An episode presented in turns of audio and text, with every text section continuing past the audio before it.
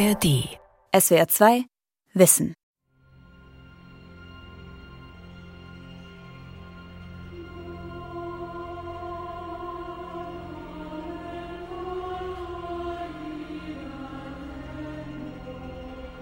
Am 2. September 1973 starb der britische Sprachwissenschaftler John Ronald Rule Tolkien. Seine Romane Der Hobbit und Der Herr der Ringe zählen bis heute zu den meistgelesenen Büchern der Welt.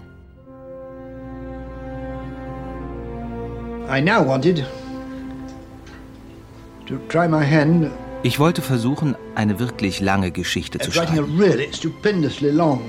und zu schauen, ob ich es schaffe, die Leser trotzdem bei der Stange zu halten.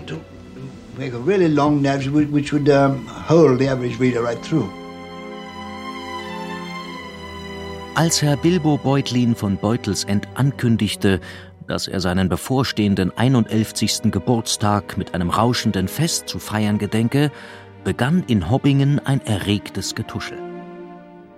John Ronald Rule Tolkien war Professor an der englischen Universität Oxford. Er lebte eher zurückgezogen. Als Schriftsteller hat er sich nie bezeichnet. Und doch widmete er sein Leben der Literatur. Er schuf das Reich Mittelerde mit eigener Mythologie und eigenen Sprachen.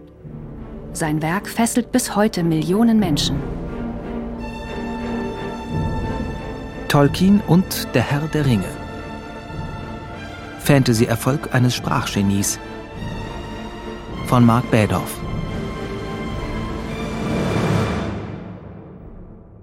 Tolkien hat mit seinen Werken bestimmte Typen geschaffen, Helmut W. Pesch, Tolkien-Forscher und Übersetzer, Lektor des Bastei-Lübbe Verlags im Ruhestand. Die Elben, die Zwerge, die heute in der Populärkultur gang und gäbe sind, auch von Leuten, die vielleicht Tolkien nie gelesen haben.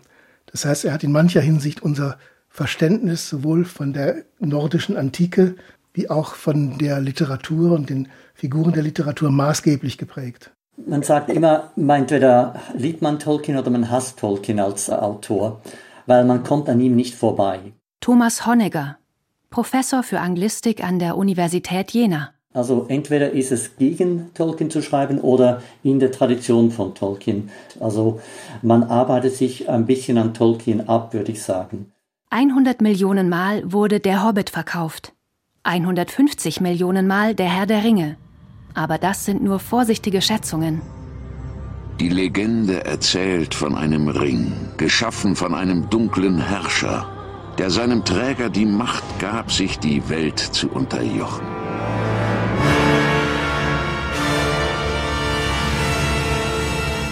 Wer heute über den Herrn der Ringe spricht, spricht oft auch über die auf dem Buch basierende Filmtrilogie, die 2001, 2002 und 2003 in die Kinos kam und insgesamt fast drei Milliarden US-Dollar einspielte.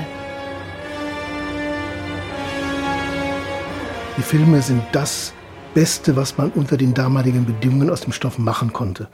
Sie mussten ein Multimillionen-Dollar-Erfolg werden, speziell bei jüngeren amerikanischen Kinogängern.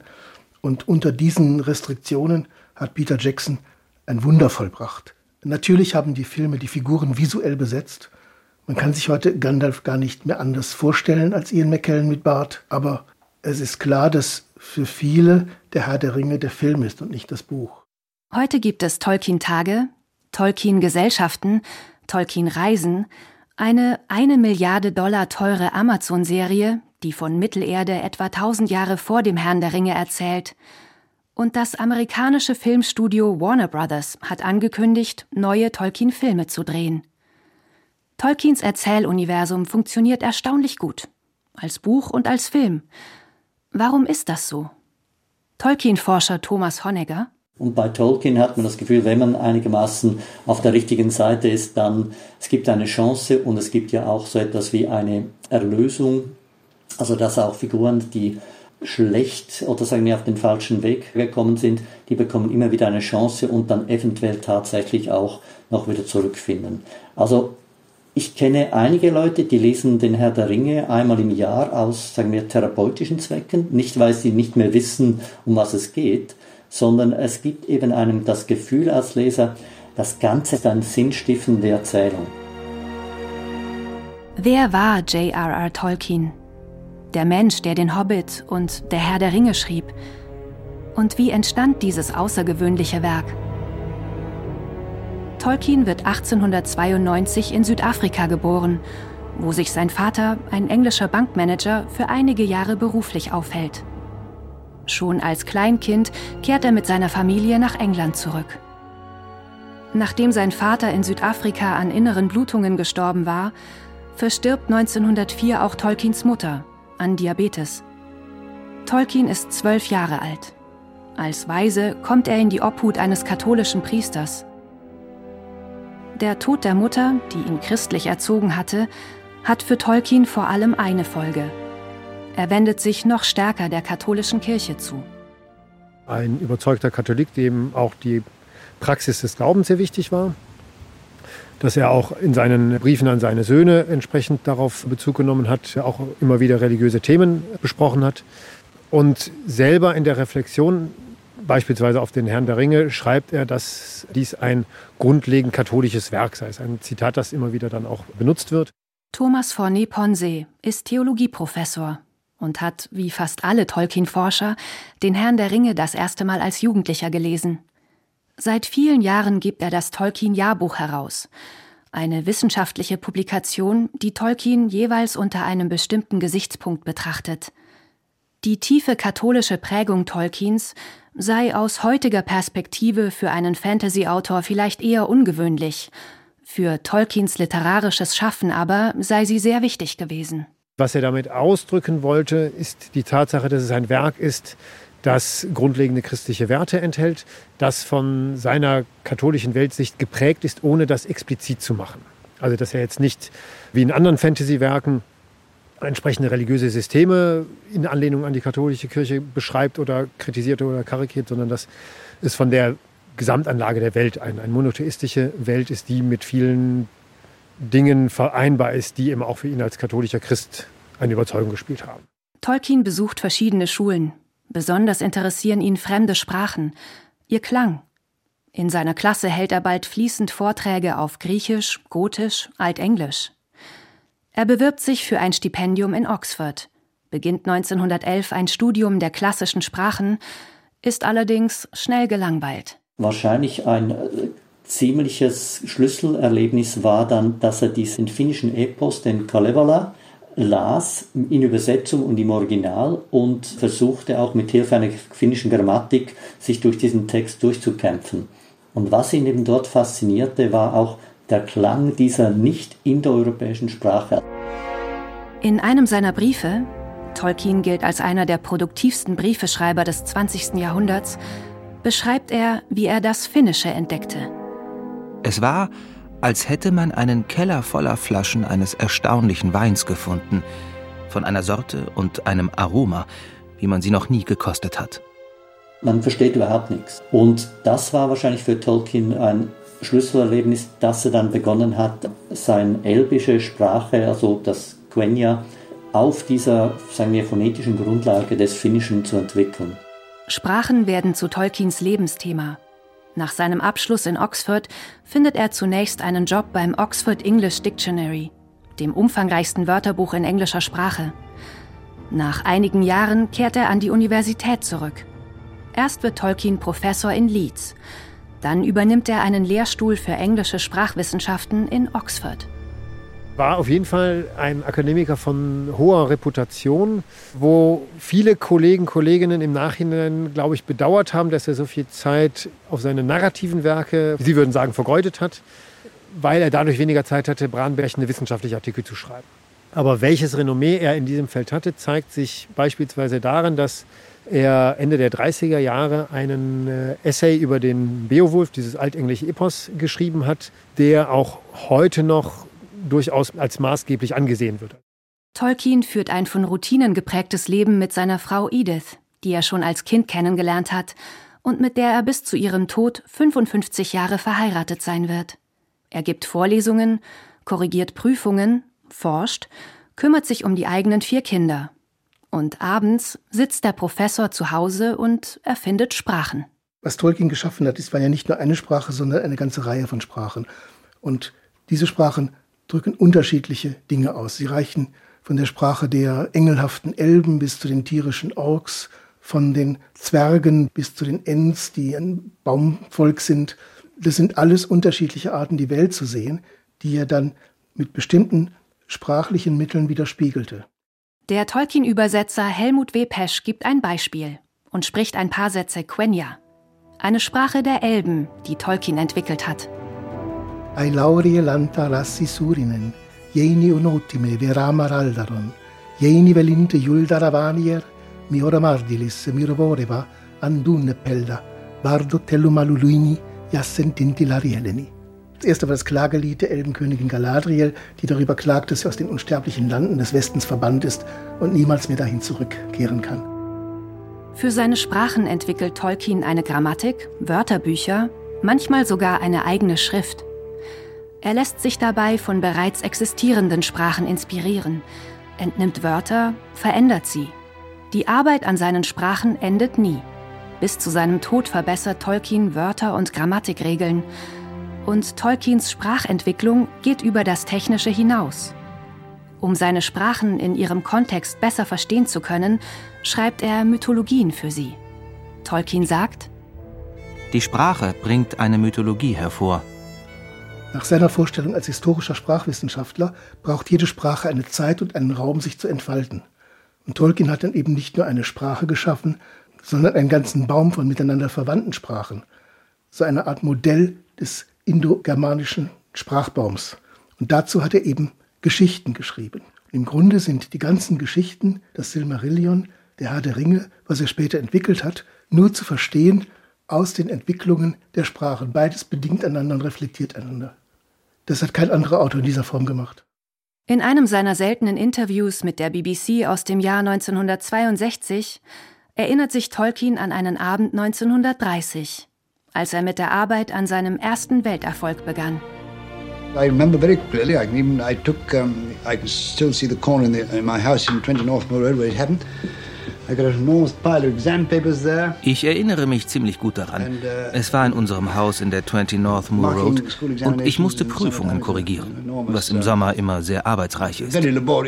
Und dann, ich habe dafür fast eine bessere Note gegeben, habe ich in einer der Klausuren ein leeres Blatt gesehen.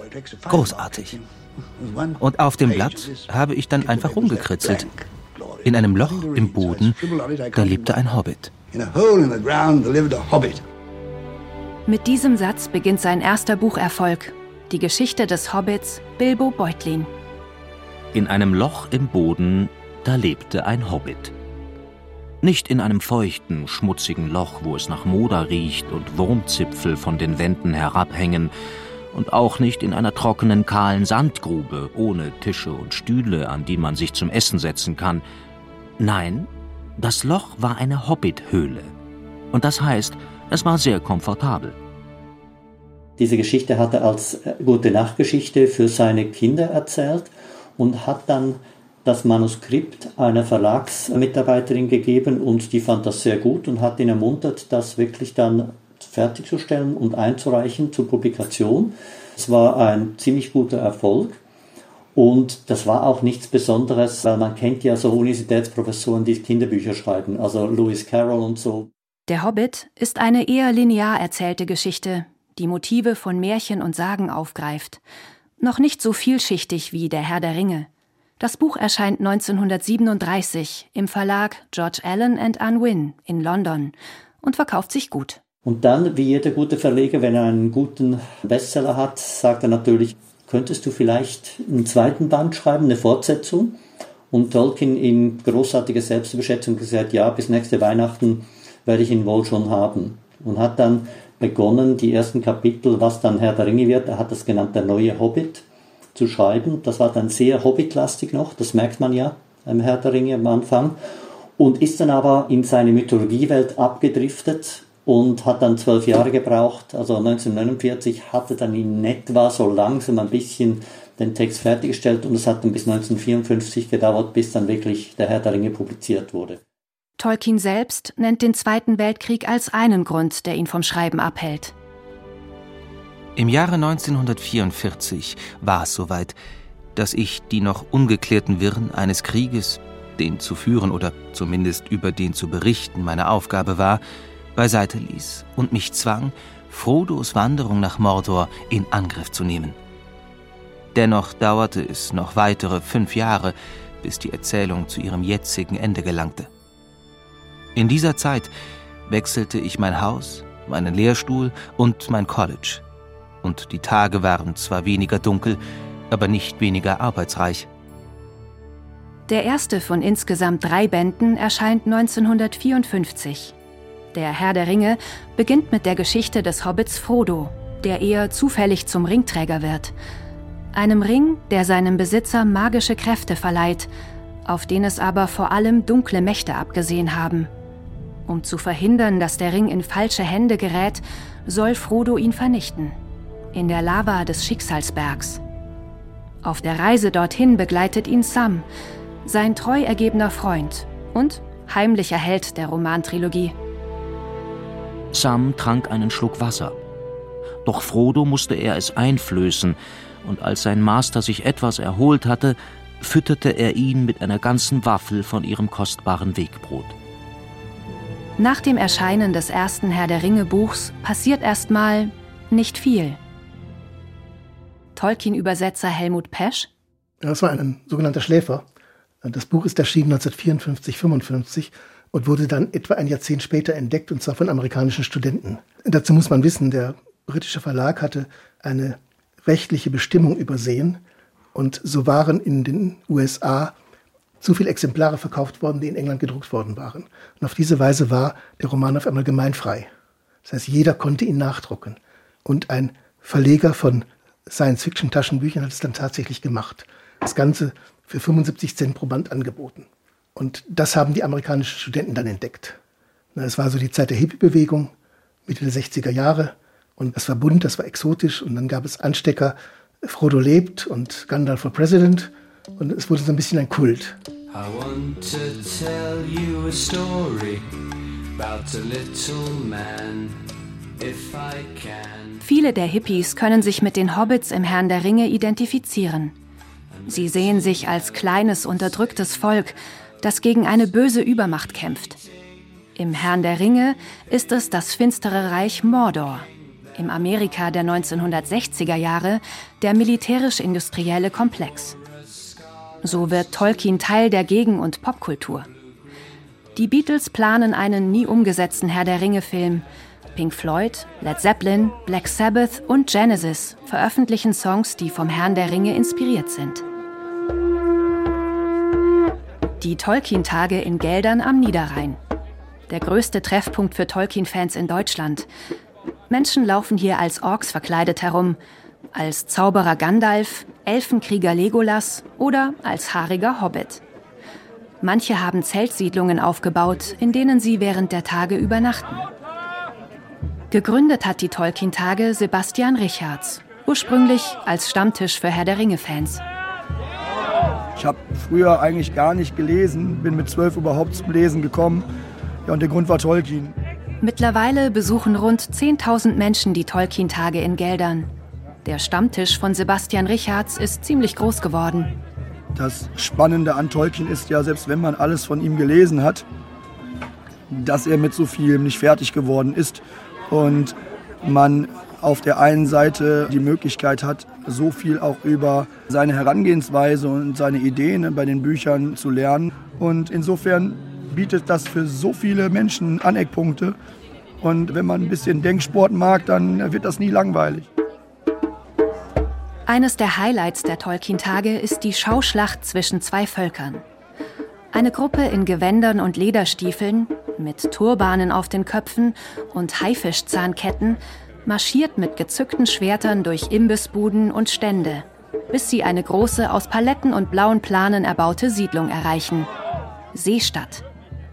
Nach einem kurzen Gefecht werden sie dort von Bogenschützen mit an der Spitze abgerundeten Pfeilen vertrieben. Tolkiens Texte werden heute oft als Berichte großer Schlachten verstanden, als Kriegserzählungen, die als Muster bis in die Gegenwart funktionieren so nennen zum Beispiel viele Ukrainer die russischen Soldaten Orks. Thomas von Neponsee Äh, Krieg war insofern von erheblicher Bedeutung in Tolkiens Leben, weil er mit Anfang 20 dann sich nach dem Zwischenexamen in Oxford, wie viele in seiner Altersklasse, dann freiwillig gemeldet haben für den Einsatz im Zweiten Weltkrieg, dann nach entsprechender Ausbildung dann auch tatsächlich eingesetzt wurde, auch an der Somme. Er hat als Soldat im Ersten Weltkrieg gedient auf britischer Seite, war Fernmeldeoffizier, hatte also auch einen Offiziersburschen. Annika Röttinger, Mitglied der Tolkien-Gesellschaft. Die Historikerin interessiert sich vor allem für den Zusammenhang zwischen Tolkiens persönlicher Kriegsbiografie und seinen Werken. Wenn man sich dann zum Beispiel das Verhältnis zwischen Frodo und Sam anschaut, findet man auch da wieder Parallelen. Ne, Sam kümmert sich um die Ausrüstung, er kümmert sich darum, dass Frodo weitermachen kann, dass er genug trinkt, er rationiert das Essen, er trägt irgendwann seine Ausrüstung. Das sind so die klassischen Aufgaben von einem Offiziersburschen. Und dann auch dieses Gefühl, dass etwas unwiederbringlich verloren ist, was wir am Ende des Herrn der Ringe haben, würde ich auch sagen, das ist etwas, was man, glaube ich, nach dem Ersten Weltkrieg in der Gesellschaft auch spüren konnte.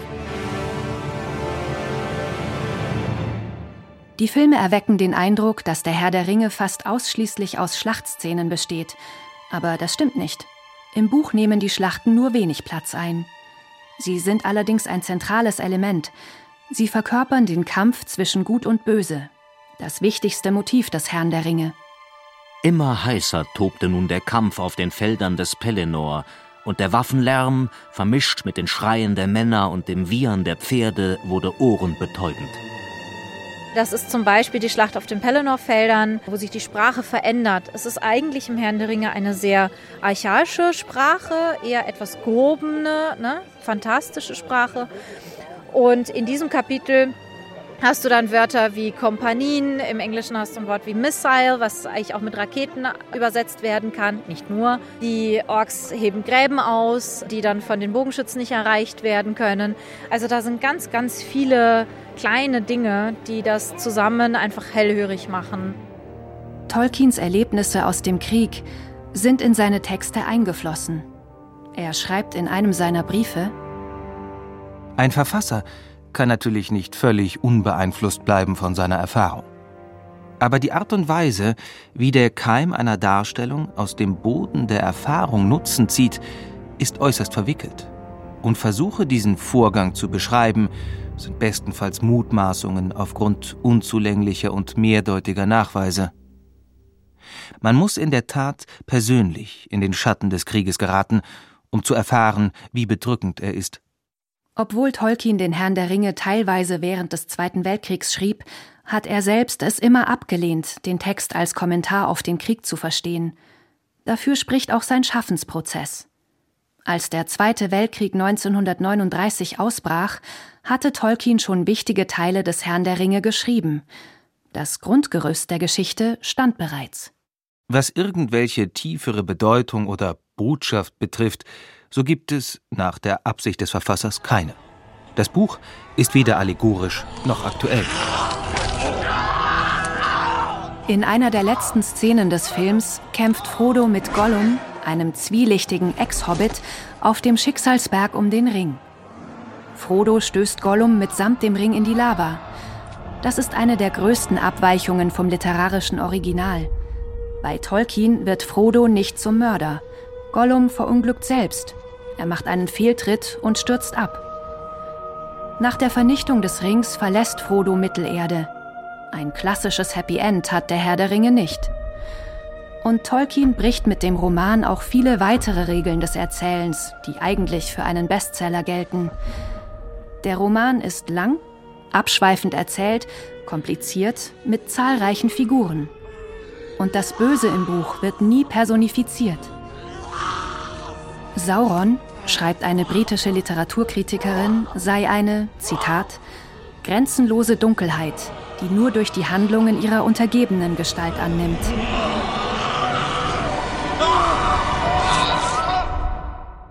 Wie aber kann es sein, dass der Herr der Ringe bis heute so viele Leserinnen und Leser fasziniert? Helmut Pesch? Es ist eben nicht der starke Held mit dem Schwert, sondern der kleine Hobbit, der eigentlich gar nicht in diese Welt passt, der mit seiner Zähigkeit, die etwas ungemein Britisches hat, durchhält bis zum Ende. Und dann durch die Gnade Gottes oder der Vorsehung oder was auch immer gerettet wird. Also ich vergleiche es immer mit dem Eisberg. Der Herr der Ringe oder der Hobbit, das sind die Spitze des Eisbergs, also so etwa ein Zehntel.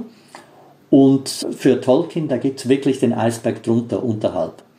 Und äh, ich denke, als Leser, irgendwie hat man vielleicht einen sechsten Sinn dafür, dass man das spürt. Auch nach dem großen Erfolg des Herrn der Ringe lebte Tolkien zurückgezogen. Die Fortsetzung der Trilogie brach er ab, sie kam posthum 1996 als Fragment auf den Buchmarkt. In den 20 Jahren bis zu seinem Tod erschien bloß noch eine kurze Feengeschichte aus seiner Hand. Das Silmarillion, das die kosmogonische und mythologische Vorgeschichte zu Tolkiens großen Romanen bildet, veröffentlichte Sohn Christopher erst 1977, vier Jahre nach dem Tod des Vaters. John Ronald Rule Tolkien starb am 2. September 1973 in einem Krankenhaus in Bournemouth wo er für einen kurzen Urlaub hingefahren war. Auf seinem Grabstein stehen sein bürgerlicher Name und der seiner Frau, aber auch die Namen Beren und Luthien, zwei Figuren aus Tolkiens Kosmos. Ihre Liebesgeschichte ist die zwischen einer Elbin und einem Menschen. Tolkien erzählt sie im Silmarillion. Die Geschichte war für ihn der wichtigste Teil des Buches.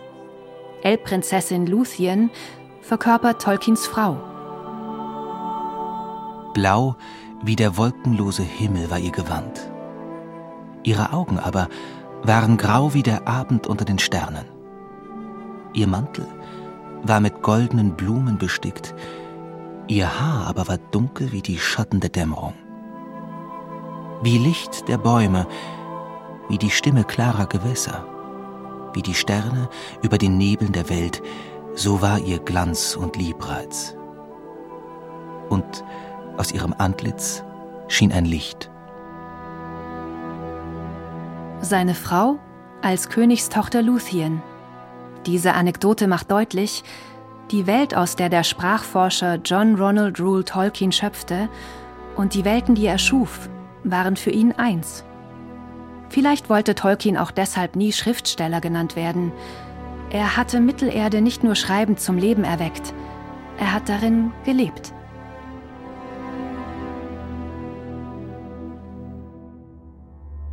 SWR 2 Wissen. Tolkien und der Herr der Ringe von Marc Bädorf. Sprecherin Sarah Kempin. Redaktion Lukas Meyer-Blankenburg. Regie Alexander Schumacher.